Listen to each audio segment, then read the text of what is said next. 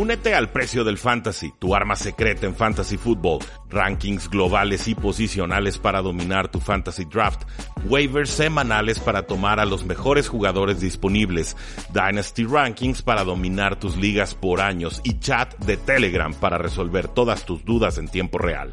Visita stam.store diagonal precio NFL o da clic al link en este episodio para suscribirte.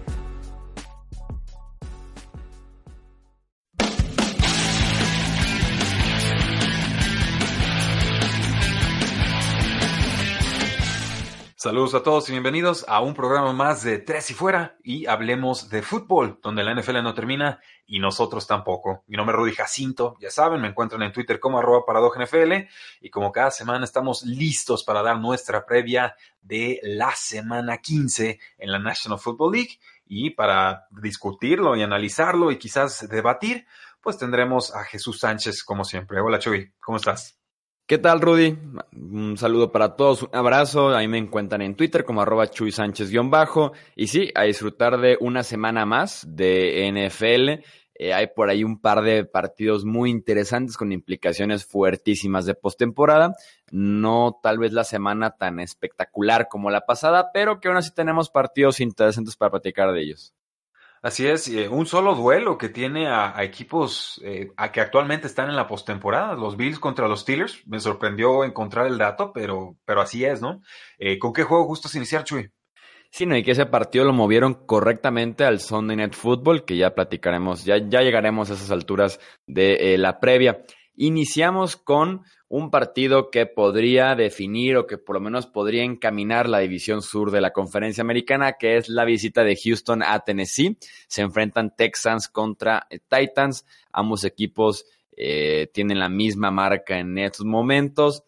y todavía tienen pendiente este partido y todavía otro partido más en la semana 17. Entonces, estos dos enfrentamientos directos eh, bien podrían definir al campeón de la división sur. la inconsistencia de Houston a como lo veo yo, contra la consistencia de Tennessee desde que Ryan Tannehill es el coreback, tiene marca de seis ganados y un solo perdido eh, en los controles de los Titans. Esta ofensiva de Tennessee que me parece que hoy por hoy es de las mejores de la NFL, de las más completas además. Jugando en casa, deben de mandar un mensaje importante. Es momento de ganarse unos millones de dólares garantizados para Ryan Tannehill. Voy con los Titans. Eh, voy con los Titans, Chuy, y es precisamente por la consistencia, sí, pero eh, hay un aspecto específico del ataque de los Titans que yo creo le va a hacer añicos eh, a este defensivo, a esta secundaria de los Houston Texans, y es el play action. Ryan Tannehill es de los mariscales de campo que más play action está utilizando en esta campaña, una característica ofensiva que se adecua muy bien a su estilo de juego, y los Houston Texans han sido malísimos defendiendo el play action. Entonces, ¿cómo no te vas a tragar la finta de corrida si Derrick Henry te está eh, acarreando para, que te guste? Unas 100 yardas y dos touchdowns por partido, ¿no? Creo que esto va a ser muy difícil de detener y también creo más en la solvencia defensiva que tienen los Titans sobre eh, lo que tienen en estos momentos los Houston Texans. Súmale que los Titans están en casa y yo con relativa confianza digo, gana Titans. Sí, a mí también me gusta mucho eh, Tennessee desde hace un mes y me encanta para este partido lo que pueden hacer con esa secundaria de Houston que hace siete días se comió 35 puntos de Drew Locke y los Broncos en tres cuartos, en cinco posiciones. Sí, totalmente. Y solamente vigilar el estatus de Will Fuller, porque sí le da una dimensión ofensiva muy distinta al ataque de Texans. Parece que sí juega. Tenemos repetición de un partido de postemporada del año pasado, los Rams enfrentándose a los Cowboys combinación de dos momentos muy diferentes en este partido. La ofensiva de los Rams, que de la noche a la mañana y es una ofensiva física, que corre bien el ovoide, que Todd Gurley se ve como el Todd Gurley de hace dos temporadas, mientras que la defensiva de Dallas no está tacleando bien, sobre todo en el juego por tierra, está batallando demasiado, deteniendo el juego por tierra de los rivales, de mantenerlos enfrente de ellos, muchos acarreos de 5 o 6 yardas que se meten hasta la segunda o tercera zona de la defensiva. En ese sentido, los Rams tienen la gran ventaja de este partido, que es ese gran momento de Todd Gurley. ¿Quién diría que Jared Goff llegaría más bien a este duelo como el cueva con confianza, que está jugando bien, mientras que Dak Prescott eh, no se las ha visto tan bien en las últimas semanas? Voy con los Rams.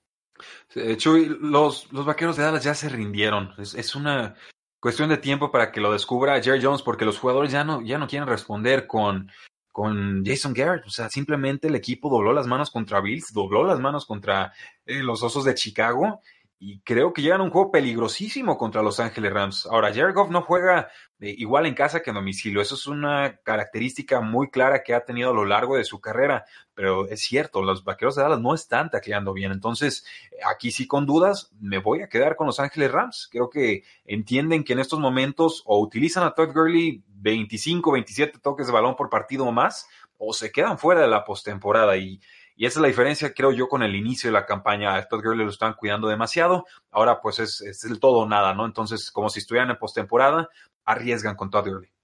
Dallas que sigue sin ganar un equipo con marca ganadora y los Rams justo tienen esa marca ganadora de 8 y 5. Eh, pasamos a Los Ángeles, a la visita de los Vikings contra eh, los Chargers. Los Vikings que son un monstruo diferente jugando en el US Bank Stadium y cuando juegan fuera de él. Eh, además de que llevan un mes con un nivel cuestionable después de que nos habían entregado un excelente eh, octubre. La defensiva de los Chargers que mejoró bastante desde que volvieron sus dos safeties principales de lesión, se combinaron y volvieron al mismo tiempo la lista de reservas además de que se aprovecharon de una muy pobre defensiva de Jacksonville para que Philip Rivers tuviera el mejor partido de toda la temporada Voy como sorpresa de la semana con los Chargers en este oh. eh, partido. Oh, Chuy, me duele Chuy. ¿Cómo Chuy? A ver. ¿Qué está pasando? No, y como sé que a ti también te encantan ir con los Chargers en momentos cuestionables y entre más raro sea el pick, más te gustan los Chargers, me va a hacer segunda, ¿verdad? En la sorpresa de la semana. Ah, no, no, no te voy a hacer segunda, Chuy. Me siento, me, siento, me siento sucio, me siento traidor. Sé que el, pueblo de los Chargers, los tres aficionados de los Chargers, no me la van a perdonar.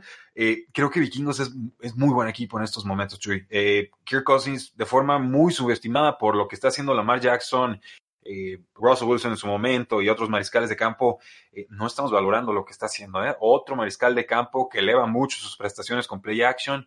Yo a inicio de temporada le reclamaba mucho a este equipo que no pasaba, pero sobre todo que cuando pasaba desde play action lo hacía con pasecitos cortos. Entonces pues, me parecían jugadas desperdiciadas. Lo hablamos incluso en el programa eh, con un mal kicker, un analista eh, de, España.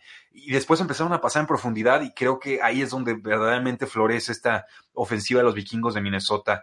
Voy a asumir que lo que vimos la semana pasada contra los Jacksonville Jaguars fue un falso positivo, que lo que vi en el Estadio Azteca fue el inicio del fin de la carrera de Philip Rivers, que su brazo no está respondiendo de la misma manera, y a pesar de que la secundaria de los vikingos de Minnesota es eh, francamente mala en estos momentos, creo que el pass rush sí le va a hacer la vida muy complicada a Felipe Ríos y compañía. Entonces, eh, en un juego más cerrado, lo que la mayoría esperaría, yo eh, sí voy a darle el beneficio de la duda a los vikingos. Sí, mi, mi sorpresa va más tal vez por lo que dejó de hacer recientemente Minnesota que, mm, que más por sí. Jacksonville lleva perdiendo cinco partidos consecutivos por 17 o más puntos, entonces no es como que la victoria de los Chargers valga mucho, pero sí, Minnesota como que no me, no me ha gustado mucho recientemente. Eh, no, lo entiendo, eh, pero también hay que tomar en cuenta que regresa, o parece que regresa Aaron Thielen para este partido. Chicago está de visita en Green Bay para enfrentarse a los Packers, el duelo eh, más antiguo que tenemos en la NFL y que además se inició con esa temporada del aniversario 100 de la liga. Eh, Mitch Trubisky que viene de la mejor racha de tres partidos en su carrera, sin lugar a dudas, aunque lo logró contra los Giants, contra los Lions y contra los Cowboys. Eh, ir a Lambeau Field y una actuación similar, con todo de que los Packers están jugando también a un nivel muy diferente, creo yo, que lo que indica su récord. Creo que sí hay una diferencia importante ahorita que Green Bay es el segundo sembrado de la Nacional y creo que no es el segundo mejor equipo de la NFC. Es muy diferente para que que se meta al Lambeau Field y repita estas eh, buenas actuaciones que ha tenido recientemente, voy con Green Bay con todas las dudas que me puede generar esta defensiva, eh, no tanto en pass rush, sino en su secundaria, porque no han sido eh, actuaciones convincentes, eh, también voy a tomar a los Packers. No, simplemente no alcanzo a concebir a Mitchell Trubisky plantándose en Lambeau Field y sacando adelante un resultado para mantener viva las aspiraciones de los Osos de Chicago, sobre todo con los Packers líderes divisionales y con los vikingos mordiéndoles los talones. Yo creo que aquí el, el, plan de juego va a ser Aaron Jones y Aaron Jones y más Aaron Jones, como lo hemos visto anteriormente y un, uno o dos touchdowns de Devontae Adams, ¿por qué no? Cleveland visita a Arizona la semana pasada. Los Browns se acordaron de Nick Chubb ya que Baker Mayfield tenía dos intercepciones y se dieron cuenta que la defensiva de los Bengals era la que estaba enfrente y que les podían correr el ovoide. Y yo le pido exactamente lo mismo a la ofensiva de los Browns en este domingo contra Arizona. Dejar de lado el drama que están ahorita con Baker Mayfield, con Freddie Kitchens, con Noel Beckham Jr. y enfocarse en Nick Chubb y en Karim Hunt, que me parecen la mejor dupla de corredores que hay en la NFL hoy en día. Voy con Cleveland en este partido contra Arizona. Ah, hay un par de ligas, Chuy, de dinastía en las que tenía a Nick Chubb o tomé a Nick Chubb y después tomaba a Kareem Hunt en ese startup draft. Ha sido una belleza jugar a los dos de titulares, ¿eh? No es algo que acostumbro yo en mis, ligas de fantasy fútbol, pero eh, vaya que Kareem Hunt está respondiendo sobre todo en ligas PPR. Creo que se está ganando un muy lindo contrato eh, de cara al 2020, pero que no será con Cleveland. Tú lo dijiste, formación Pony, Nick Chubb y Kareem Hunt en el campo al mismo tiempo, alternados, no importa, mientras entiendan que lo importante aquí es, eh, o sus mejores jugadores están en el backfield y no eh, bajo centro. Creo que eh, Browns debería ganar este partido de forma clara. El asunto aquí es que Arizona pues sale respondón de repente con la ofensiva, pero también estoy notando que Kyler Murray ya se está como hartando de tantas capturas y que no está mostrando la misma solvencia o tranquilidad en el bolsillo que sí mostraban en otros momentos. Entonces, tampoco es que tengan muchos pass rushers los, los Cleveland Browns, pero creo que sí son más talentosos y que a pesar de ser indisciplinados, les alcanza. Denver contra Kansas City, la ofensiva de los Chiefs, que no ha caminado bien recientemente porque Patrick Mahomes en general no está bien. Eh, lesionado del tobillo, de la rodilla, recientemente de la mano, esas han sido sus lesiones y te dice bastante del ataque que tiene actualmente en Kansas City a favor de ellos es que esta defensiva secundaria creo que puede lidiar sin ningún problema con un quarterback novato eh, que viene de dar el partido de su carrera. Eh, y sobre todo porque están jugando en Arrowhead Stadium, no me parece mala este año la secundaria de los Chiefs. Dio, esa, dio, un gran salto a diferencia de la defensiva terrestre, que es así se quedó estancada como en las peores de la NFL. No creo que Locke pueda repetir lo que le hizo a los Houston Texans en Arrowhead Stadium contra esas defensivas secundarias. Voy con Kansas City. Sí, a pesar de que Patrick Mahomes está muy lastimado, se nota y salió muy herido del partido contra los Patriotas. Hay algunas jugadas en las que se mueven el bolsillo anticipadamente, o sea, no cuando le está llegando el pass rush, sino buscando el carril de pase, sobre todo al centro del campo, y eso es algo que muy pocos mariscales de campo eh, saben hacer bien en la NFL. Entonces, eh, a pesar de estar lastimado, encuentra la forma de sacarle el máximo provecho a las jugadas. Eh, creo que gana Chiefs, creo que gana de forma clara. Denver ha sido noble y digno rival a lo largo de la campaña, pero eh, son dos actuaciones de Drew Lock, una medianita porque lo protegieron mucho y otra muy explosiva, pero con dos o tres pases que fácilmente pueden haber sido interceptados, incluso uno de, de pick six. Entonces yo espero muchos blitzes de los, de los Chiefs. Eh, por supuesto van a estar defendiendo la, la localía y hay que seguir presionando en la cima de la AFC. Entonces creo que, creo que Chiefs se lo lleva. Seattle de visita en Carolina. Eh, hasta el juego por tierra, los Falcons revive contra esta pobre defensiva frontal de los Panthers y que yo no me explicaba cómo hace unas dos semanas extendieron por tanto dinero a Shaq Thompson, una defensiva que no ha estado rindiendo bien, sobre todo en los frontales. Inserte un buen partido de Chris Carson en esta ocasión y más porque le encanta este estilo de correr, lo voy de en todo momento a los Seahawks. Además de que es la oportunidad de que encuentren eh, una respuesta a la pregunta de quién tomará el lugar de Rashad Penny y si lo pueden hacer de manera efectiva o si se trata de confiar en Chris Carson prácticamente todo el partido sin importar la situación.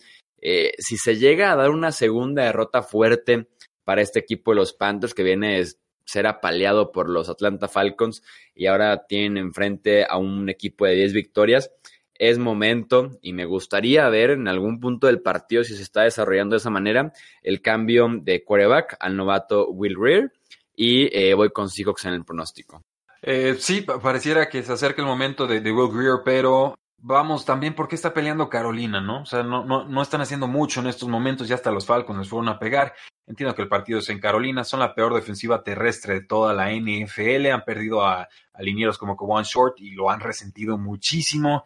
Eh, ahora, con los Seahawks también hay que recordar el caso de la fomblitis que está teniendo Chris Carson, ¿no? O sea, se lastima el ACL, el, corredor número 2, Rashad Penny, fuera el resto de la campaña.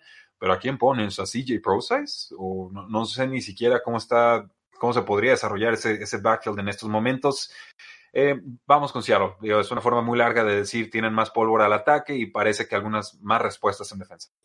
Yo apostaría que van a subirse a Chris Carson como lo estaban haciendo al inicio del año y estaban ignorando un poco a Rashad Penny hasta que se vuelva a presentar justamente esos problemas que, que tiene de fumbles Chris Carson y que se le agravaron horrible al inicio de la temporada.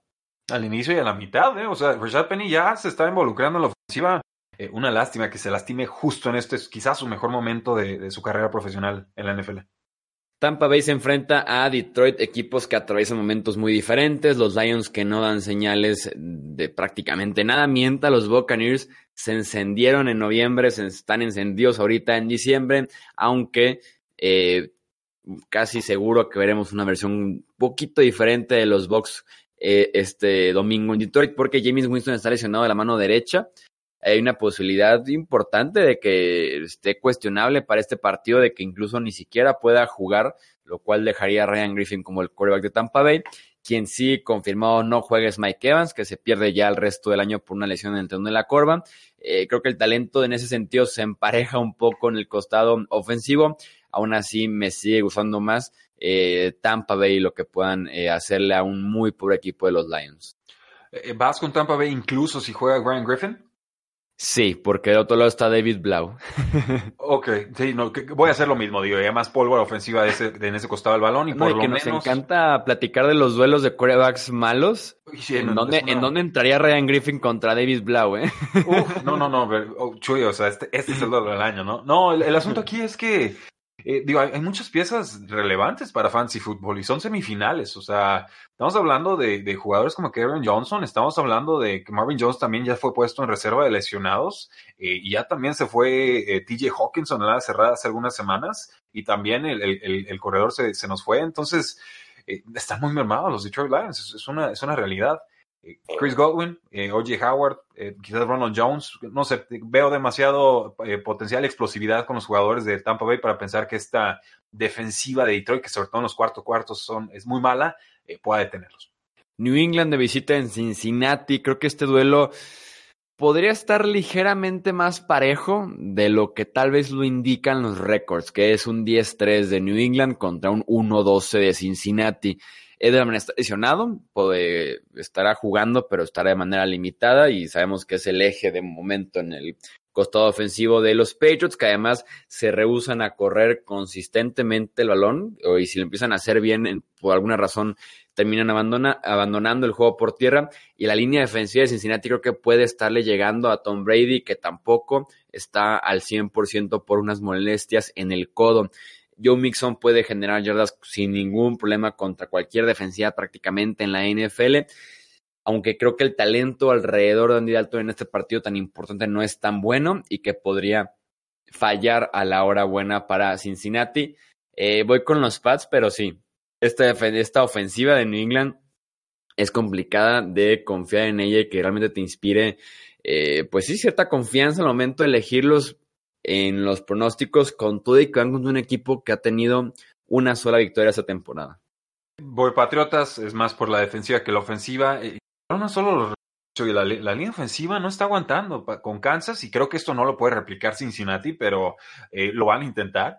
Eh, mandaban a cinco de carga, entonces era uno contra uno y entonces ya no podías hacer ninguna clase de apoyo, ¿no? Y sobre todo por el lado del centro era donde más se resentía esta pues esta baja de nivel o la suplencia de, jugadores, ¿no? Ferens bajo centro, digo, por algo era el centro número 3 al inicio de la campaña. El, asunto aquí es que tienen un mes los Patriotas para tratar de encontrar alguna seña de identidad ofensiva que les pueda servir en ese primer partido de postemporada. Julian Edelman está lastimado, creo que del hombro y del pie, o ya no supe, tiene dos lesiones y, le mandas una doble cobertura a Edelman y, desaparece la ofensiva, ¿no? doble cobertura, manda cinco en presión y entonces Tom Brady o se traga el saco tiene que estar eh, deshaciéndose del balón muy rápido. Eh, si esto sucede nuevamente contra Cincinnati, eh, apaguen y vámonos. O sea, Patriotas no tiene absolutamente nada que hacer en esta postemporada. Yo más bien creo que poquito a poco vamos a ver alguna mejora. No la espero de Dorset, quizás sí de Jacoby Meyers, pero tiene que levantar a alguien más la mano. No, no puede ser todo Julian Edelman. Jacksonville está de visita en Oakland, el que será el último partido en el Coliseo justamente por parte de los Raiders. Las próximas dos semanas serán como visitantes y oficialmente se acabarían los Oakland Raiders. Eh, los Jaguars tienen una defensiva sumamente suave y que la ofensiva, su línea compromete muchísimo al que esté jugando de quarterback detrás de esa línea ofensiva y también eh, al intento de juego por tierra que te puede ofrecer Leonard Fournette. Eh, voy con los Raiders, además del aspecto sentimental. el hoyo negro siempre se crece, la afición sin duda alguna estará eh, más fuerte que nunca despidiendo su equipo de Oakland. Entonces me gusta el aspecto anímico en esa parte para ir con los Raiders. Y, y ese aspecto anímico puede ser clave porque podría ser entonces la razón por la cual los Raiders jugarían a Josh Jacobs, que tiene una lesión de hombro que no pudo jugar la semana pasada, que no podía ni entrenar y que, bueno, él, quería inyectarse y el equipo no lo dejó, ¿no? O sea, tratar de adormecer la, la lesión. Entonces, si, si hablamos de que este es el último partido y demás, creo que por ahí es donde veríamos a, a Josh Jacobs y por supuesto esto va a ayudar a muchos en fancy football. No está confirmado, es una, una predicción, una apuesta, creo que finalmente sí va eh, a suceder. Yo voy a tomar a los Oakland Raiders, no, no hay forma de tomar a Jacksonville en estos momentos. Eh, quiero ver a Gardner Minshew con otro coach, con situación más estable. Me gustó lo que vi de él en esta temporada. Obviamente no ha funcionado en su segunda eh, racha de titularidades y esto me hace pensar que Oakland tiene con mucho juego terrestre y un juego cauteloso suficiente para ganarles. Atlanta está de visita en San Francisco. Eh, los papeles se invirtieron recientemente con los 49ers. Su defensiva creo que dio un paso atrás, mientras que Jimmy Garapolo es de los mejores quarterbacks en el último mes de temporada en toda la NFL. Y talentos como Raheem Mostert, como Divo Samuel han levantado la mano. Cal Shanahan es un genio ofensivo se ha puesto creativo, los pone constantemente en campo abierto para eh, permitir que ellos hagan el resto con ese talento natural que tienen para conseguir yardas después de la recepción o romper la línea de golpeo en el caso de Mostert y hacer daño en el segundo y tercer nivel de la defensiva. Nada tiene que hacer los Falcons en este partido. Voy con San Francisco. Eh, tiene que ser paliza, Chuy. O sea, salvo que se confíen demasiado San Francisco local, mejor defensiva, mejor ataque, mejor cocheo, eh, tienen todo a favor y no, no veo un punto eh, en el cual los Atlanta Falcons puedan explotar alguna debilidad que tengan los 49ers. Quizás eh, la lesión de Weston Richburg, del centro de los 49ers, creo que ya fuera el resto de la campaña, pero de ahí en más San Francisco ampliamente favorito y sí, Monster, pues, running back número 2 en fantasy football. Los Dolphins contra los Giants, implicaciones fuertísimas del draft. Si bien Cincinnati está casi seguro como ese pick eh, número uno del próximo draft. En este partido se podría definir la segunda selección global y que esa segunda selección global, adelantándonos un poco en el proceso del draft, se llama Chase Young, defensive end de Ohio State, el mejor jugador proyectado en esta siguiente clase del draft. Entonces, quien pierde este partido, eh, se podría decir que le conviene bastante para hacerse de los servicios o ponerse en posición ideal para hacerse de justamente de Chase Young. En el caso de los Giants, regresa Ivan Ingram o podría finalmente volver esa semana. Eh, Darius Slayton, que genera jugada grande tras jugada grande con todo y que está Eli Manning ahora como titular, que se espera que se mantenga por lo menos esta semana. Eh, voy con los Giants, suena eh, raro, pero creo que el momento de los Dolphins con tanta lesión es muy complicado de confiar en ellos actualmente. Sí, definitivamente, digo, yo voy con los Delfines en este partido. Porque les veo más espíritu de lucha, Chubi. Yo sé, Eli Manning pasó bien ese partido contra las Águilas, pero fue un cuarto, fueron dos cuartos, fueron jugadas muy puntuales de Darius Slayton y después nada en la segunda mitad. Eh, Miami, pues no está, no está ganando queda claro, está compitiendo bien dentro de sus posibilidades y, tiene mejor récord que los gigantes. O sea, los gigantes están con 2-11, Miami está a 3 días, ya ni siquiera estamos hablando de, Miami en plan de tanking. Entonces, eh, a los Dolphins, ya no tienen ni receptores, Devante Parker con una conmoción, por ahí sus titulares van a ser Allen Hearns y, Isaiah Ford, y, y en una de esas con eso les alcanza. Hablando justamente de lesiones en la posición de receptor, tenemos que platicar de Filadelfia que está de visita en Washington. Eh, Carson Wentz que ya se quedó sin Alshon Jeffrey por lo que queda de la temporada y que volverá a estarle lanzando a receptores novatos o a receptores que hace tan solo meses eran corebacks en la universidad. Entonces muy complicada la situación para Carson Wentz y la ofensiva de los Eagles. Dwayne Haskins tiene enfrente la oportunidad perfecta para tomar cierta confianza contra esta muy pobre secundaria de Filadelfia y para empezar a dar un poco de razones en la gerencia y en el staff que tal vez venga nuevo, algunos se queden, de decir soy el quarterback del 2020, denme una oportunidad eh, más con un mejor equipo porque sí tengo el talento para poner estos números contra una defensiva como la de Filadelfia. Me gustaría eso por parte de Dwayne Haskins, pero eh, aquí el mejor equipo es Filadelfia y tengo que ir con ellos. Y estoy tan de acuerdo que casi rompo el celular contra la laptop, Chuy. Este, una disculpa a todo el pueblo. Sí, es, es, es Filadelfia, es, es claro. Eh, Boston Scott tuvo una buena actuación esta semana pasada ante la lesión de Miles Sanders. Hay que ver si por ahí lo pueden involucrar un poquito más en el ataque terrestre. Allá ya lo tienen muy limitado, muy poquitos snaps los que le están dando. Eh, tienen problemas Filadelfia, no puede ser Zach su receptor número uno, pero no les va a quedar de otra en esta campaña, eso lo tengo claro y gana Filadelfia y yo todavía los tengo ganando esta división. Cerramos la actividad del domingo con el Sunday Night Football, Buffalo contra Pittsburgh, este partido que es en Heinz Field, en la casa de los Steelers.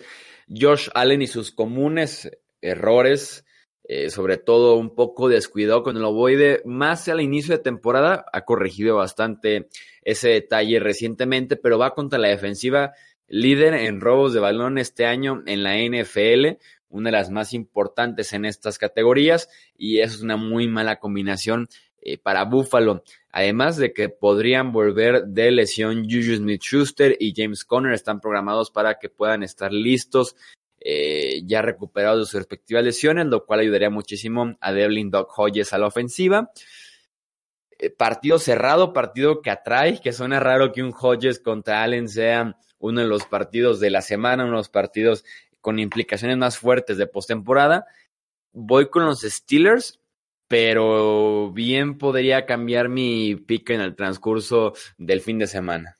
Sí, lo entiendo, Chuy. O sea, son dos buenas defensivas, mejor la de Steelers, contra dos muy malas ofensivas. Puedes pensar que en cualquier entrega de balón, un pick six, un fumble, un sack clave, etcétera, pues te decante el partido para cualquier lado. Yo, yo, voy a tomar a los Steelers. Creo que si le pedimos a Josh Allen que se reponga de una muy mala actuación contra Ravens enfrentándose a los Steelers, no me gusta para nada esa, esa apuesta. Está muy impreciso en los pases profundos, Chuy. Le están mandando blitzes y no encontraba el diagnóstico correcto en esa última serie ofensiva. Le mandaron una carga tremenda y se la tragó completa. Eh, y, estos Steelers, pues de lo que viven es de acercar a sus safeties un poquito más a la, línea de golpeo y entonces tratar de confundir a los mariscales de campo, que es la, la versatilidad que siempre ha mostrado Minka Fitzpatrick. Me voy a quedar con los Steelers. Entiendo que eh, no lo hacemos con toda la confianza del mundo porque es muy difícil confiar en esa ofensiva cerera, pero en verdad yo sí estoy preocupado por lo que pueda o no mostrarnos Josh Allen en este cierre de, campaña. Me sigue pareciendo ese, ese lastre o ese, esa ancla para que este equipo pueda ser verdaderamente competitivo. Y para cerrar está el Monday Night Football, Indianapolis de visita en el Mercedes-Benz Superdome para enfrentarse a los Saints. Drew Brees, que mandó un mensaje la semana pasada, demostró que era capaz de seguir montando un circo aéreo si se prestaba el partido eh, para hacerlo. Justamente fue el caso contra San Francisco y respondió como hace rato no veíamos a Drew Brees, sobre todo a finales de eh, la temporada. En este caso, jugando en prime time, jugando en casa, viniendo de derrote contra un equipo de los Colts que ya está ondeando la bandera blanca, que su temporada se podría decir que eh, extraoficialmente terminó, que ya no aspiran a mucho más, que el nivel se cayó completamente, las lesiones les afectaron muchísimo en este cierre de temporada. Creo que me encantan esos factores para que los Saints ganen sencillo contra Indianapolis. Sí, totalmente, Chuy. Yo en este partido, más allá de, del obvio que es que voy a tomar a los Santos para ganar en casa, eh, ver si pueden incorporar más a Alvin Camara. No, no ha sido el mismo desde la lesión, ni por ahí, ni por tierra, ni por touchdowns, ni, ni por nada. Y creo que los Santos llegarían muy maniatados a postemporada si no logran reactivarlo. No, no alcanza Michael Thomas, no alcanza solo Jared Cook. Creo que lo de Alvin Camara es, es indispensable. Y si no, pues la herejía, ¿no? Pues vamos con la Tavius Murray que no decepcionó ante la ausencia de Camara. Sí, desde que regresó Camara de lesión creo que tiene cero touchdowns, ¿no? Tiene cero touchdowns. Es, la última vez que anotó fue en la semana 3 y eh, lo sé porque lo tengo en una liga clave. Hay que intentar recuperarlo porque si será, tal vez no en este partido de los Colts es clave, pero para el cierre de temporada y sobre todo para, para los playoffs, Alvin Camara es pues sí, tu segundo mejor ofensivo detrás de Michael Thomas. Ignorando, claro, a Drew Brees, detrás de Michael Thomas, ahí tienes tu mejor opción. Y Camara competía por ser de los dos, tres mejores running backs en toda la NFL. No lo puedes dejar fuera de tu plan ofensivo de esa manera. Pero el, asunto es que lo, siempre lo hizo con menos volumen, ¿no? Lo hacía con muchísima eficiencia. Entonces, se lastima de repente y la eficiencia ya no es la misma y quedando con el mismo volumen, entonces eh, creo que ahí sí se resienten mucho sus números. Si no, pues ponemos a Tyson Hill, ¿no? Que podría ser quizás el mejor ofensivo de, todos los Saints y obviamente lo digo con, con mucha eh, mofa. Pero Chuy, muchísimas gracias por el análisis de esta semana 15, cartelera completa, juegos entretenidos. Esperemos que les haya gustado el análisis que hicimos de cada uno de sus equipos. Eh, ¿algo, que más, ¿Algo más que agregar, Chuy? No, pues a disfrutar de la semana, enfocarse bien en las posiciones y sacar la calculadora para empezar a hacer eh, aquí operaciones y ver cómo quedan los playoffs. Hasta los Broncos pueden clasificar, hasta los Osos pueden clasificar. Pero bueno, veremos qué es lo que sucede. Hasta grande Metro Trubisky en la tierra del queso. Eh, muchas gracias por escucharnos. La NFL no termina y nosotros tampoco. Tres y fuera.